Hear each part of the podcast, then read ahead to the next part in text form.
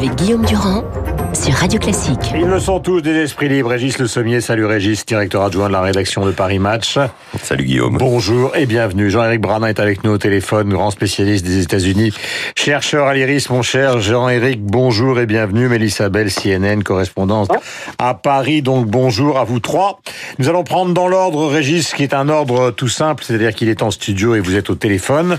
Euh, bon, j'ai donné les résultats. Hein, 229 pour les démocrates euh, sur une chambre à 435. Ils ont maintenant une majorité qui est assez sensible. Ils étaient 193 avant.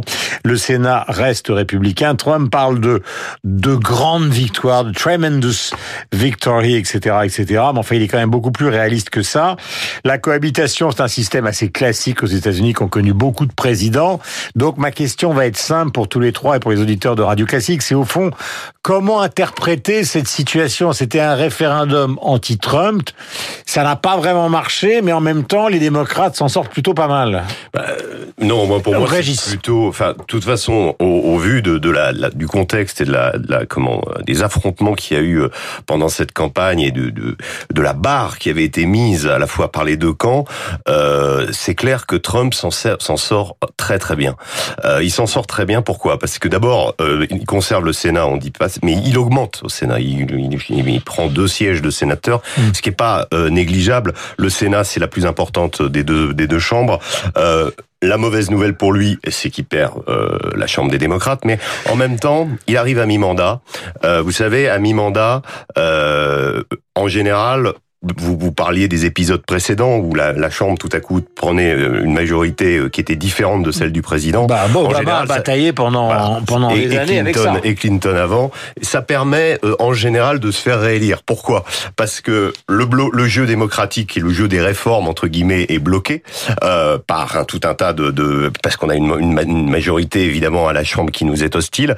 Et euh, après, que, que, va dire que, que dit le président? Mais il dit tout simplement regardez. Euh, Mmh. c'est le bordel, réalisez-moi et réalisez-moi confortablement. Et mmh. c'est ce qui s'est passé souvent. Donc euh, Donald Trump, de, de, ce point de vue-là, il est dans une position assez euh, assez confortable. Il, ça n'a pas été. D'abord, on parlait de référendum, c'est pas du tout un référendum. Quand on regarde finement ce qui s'est passé, euh, finalement, il y a eu beaucoup. Euh, ce qui a préoccupé les gens, c'est surtout donné beaucoup exemple, de sa personne. Oui, il oui, a bien fait sûr. un nombre mais bien colossaux sûr. de meetings. Oui, mais d'ailleurs, quand il quand il s'est déplacé, euh, comment dans le Nord Dakota, par exemple, dans l'Indiana et autres, les gens qui l'a soutenu ont été élus et, contre des démocrates d'ailleurs. Et alors c'est quand même très intéressant. Donc quand l'analyse fine montre que c'est bien autre chose que simplement un, référendum euh, sur Trump et sur la personnalité de Trump. Mais euh, de ce point de vue-là, regardons aussi euh, les choses pour la perspective de l'élection de 2020. Vous avez par exemple le gouverneur de l'Ohio qui est devenu républicain. Vous avez la Floride qui est resté républicain. Prenez Ohio, Floride. Vous savez comme, comme moi, Guillaume, que à chaque fois qu'il y a une élection présidentielle, c'est ces deux ou trois États-là qui décident de l'élection. Donc c'est plutôt Cruz est élu contre euh, la personnalité. Et ça, c'est mon dernier point, c'est-à-dire que on avait mis des espoirs sur Beto O'Rourke euh, en disant ça y est, on a enfin trouvé le nouveau Clinton, le nouvel Obama, la, la rising star du Parti démocrate. Il a été battu. Ça veut pas dire qu'il pourra pas se présenter contre Trump. Il pourra le faire. Mais si vous voulez, ça veut dire qu'aujourd'hui, à deux ans de l'élection, eh bien les démocrates n'ont aucun candidat désigné et Donald Trump n'a pas d'adversaire. Voilà. Mélissa Bell est en direct avec nous. Mélissa, bonjour. D'abord, euh, je vous apporte, comment dirais-je, l'amitié de Radio Classique, car on sait que CNN a été menacé euh, ces derniers temps. Comment vous voyez la chose, les choses ce matin, cette situation? Bon, que Régis euh, clairement explique que finalement c'est plutôt favorable à Trump. Est-ce que vous avez une autre version, Mélissa? Alors clairement pour les républicains, plusieurs victoires importantes surtout au niveau euh, du Sénat, des sièges qu'ils ont réussi, à, à, garder, notamment le Tennessee et le Texas auquel faisait allusion euh, Régis Le Sommier à l'instant, puis quelques sièges qu'ils ont réussi à prendre euh, aux démocrates, mais c'était largement prévu. Alors on dit euh, sur certaines, selon les sources proches de la Maison Blanche, que Donald Trump euh, est plutôt mécontent de ce résultat, parce que vous savez que il aurait pu faire campagne sur l'économie, c'est ce que lui avaient conseillé les stratégistes du Parti républicain. Euh, il a choisi plutôt de faire une campagne entièrement à lui en disant qu'il pouvait renverser les codes de la politique américaine, qu'il pouvait réussir un pari euh, inédit en, en, en, allant plus loin, en réussissant garder euh, justement la Chambre des représentants. On dit qu'il est furieux, surtout après Paul Ryan, donc le chef de file des Républicains dans la Chambre des représentants, sortant d'ailleurs, qui prenait de toute façon sa retraite, il souhaitait justement aller plus loin que ça et montrer autre chose. Et finalement, c'est vrai que pour les Républicains, il était essentiel pour eux de pouvoir garder le Sénat, mais ça va être finalement la capacité de nuisance euh, de la Chambre des représentants entre les mains des démocrates qui va être intéressante, avec en plus cette nouveauté euh, qui est ça, qui va être sa capacité euh, à essayer d'enquêter sur le président américain. Donc en 2010, on avait vu que la perte par les démocrates de la Chambre des représentants avait pas mal nuit à Barack Obama d'un point de vue législatif, mais là on parle d'un point de vue légal. Deux des représentants les plus importants de la maison, de la Chambre des démocrates, qui vont siéger sur des commissions très puissantes, ont déjà dit depuis les, les, les résultats sortis d'urne euh, qu'il, pour, que pour la première fois depuis deux ans, Donald Trump avait allé apprendre qu'il n'était pas au-dessus de la loi. Et ça va être cette capacité de ces commissions à enquêter sur lui et à réclamer cette fameuse déclaration d'impôt dont on parle depuis deux ans maintenant, euh, qui va rendre cette deuxième partie de mandat particulièrement intéressante. Dernier point aussi, Guillaume, c'est cet autre visage des États-Unis euh, qui ressort après cette élection qui a été largement contestée sur la question de l'immigration, puisque c'est là-dessus que Donald Trump a fait campagne. Euh, une, chambre des représentants qui ressemble à aucune autre. Une centaine de femmes y siégeront. Les deux, pour la première fois, deux amérindiennes, euh, deux musulmanes. Euh, c'est une chambre des représentants très différente de celle qu'on a vue jusque-là et un autre visage de la politique américaine.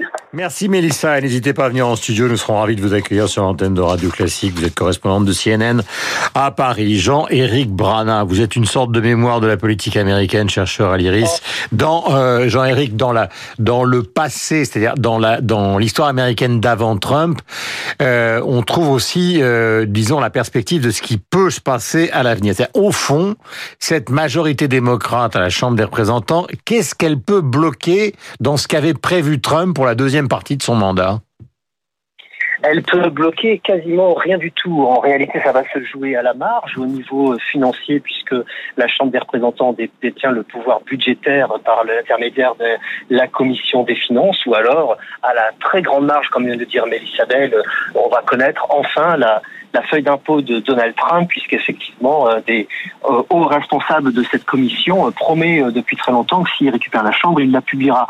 Mais à part ça, pas grand-chose, puisque le président va gouverner par décret, comme l'ont fait tous les présidents avant lui quand ils ont perdu une Chambre ou les deux, en espérant être élus en, en 2020 pour pouvoir transformer tout ça en loi. Mais si vous me permettez de compléter quand même ce qui a été dit avant, sans être trop long, il y a quand même quelque chose qui s'est passé cette nuit, c'est que Donald Trump désormais a une légitimité politique, car il a été élu, on l'a dit, quasiment par accident, avec très peu de soutien ou pas de soutien du tout au sein du Parti républicain. Or, cette fois-ci, il a non seulement le contrôle du Sénat, d'un Sénat élargi, mais en plus, les sénateurs qui sont élus lui sont totalement acquis, à part peut-être Mitt Romney qui vient de faire son retour sur la scène nationale.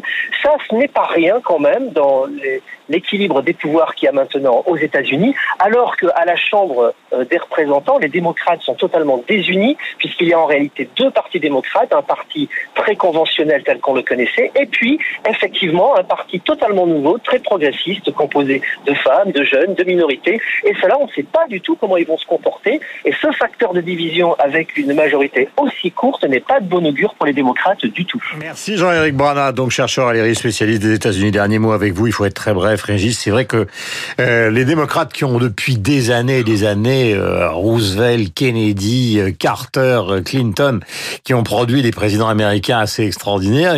Pourquoi ils ne trouvent plus personne?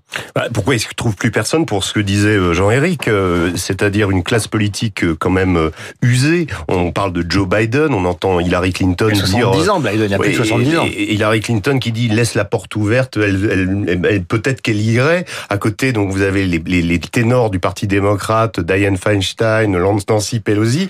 Bon, il y avait ce jeune, euh, effectivement, au Texas, qui pouvait, euh, ancien, ancien euh, comment, rockstar, etc. Bon, mais rien. voilà. vous y croyez, par exemple? Non, pas du tout. D'ailleurs, regardez, Guillaume, le problème des Américains, dès qu'il y a une star qui s'implique en politique, ça ne marche pas. Vous aviez Taylor Swift dans le Tennessee, qui était une fille du pays, qui au départ était républicaine, qui a, qui a grande son soutien. Grande chanteuse, grande, grande succès. Succès. Donc, elle a, elle a apporté son soutien aux démocrates. Ça fait un scandale. Ça y est, elle va attirer les jeunes avec elle. Ça n'a pas marché. Le Tennessee est, est, resté euh, chez les républicains. Vous avez Beyoncé qui est venu soutenir euh, Beto O'Rourke. ça n'a pas marché non plus. Donc quand vous avez cet afflux d'Hollywood, en général, l'Américain moyen se sent totalement étranger à ça et a une, tendance à repousser ça. Donc le, dernière chose aussi sur les démocrates, qui sont les démocrates qui ont gagné? Vous regardez effectivement, il y a des gens issus des minorités, il y a des gens issus de la diversité, etc. Mais vous avez une dizaine de femmes. Sur une dizaine de femmes, en gros, vous avez six vétérans, dont une ancienne des forces spéciales, une ancienne de la CIA, démocrate, hein, euh, une, une ancienne pilote. Donc c'est une Amérique musclée, c'est qu'on a qu'on a envoyé contre Trump, qu'on a, envoyé dans les fiefs républicains pour leur arracher justement cette nouvelle majorité à, la, à la Chambre. Donc c'est pas tellement, il y a effectivement de la, du, du renouvellement du personnel, mais l'entrée des vétérans en politique est quelque chose d'intéressant. Ce sont des gens quand même en général très conservateurs. Voilà, c'est la défaite du showbiz, en tout cas de ce showbiz américain qui est quand même assez extraordinaire quand il fait son métier, mais qui pour l'instant n'a absolument aucun impact sur la politique américaine. C'est le moins qu'on puisse dire, puisqu'ils avaient tous donné Caprio, Brad Pitt, euh, des aides, des tweets, un soutien, et ça n'a servi strictement à rien. 8h58, voici donc Laurence Gontier qui entre en piste pour la météo, le journal, bien évidemment la bourse, et nous parlerons de l'Inde.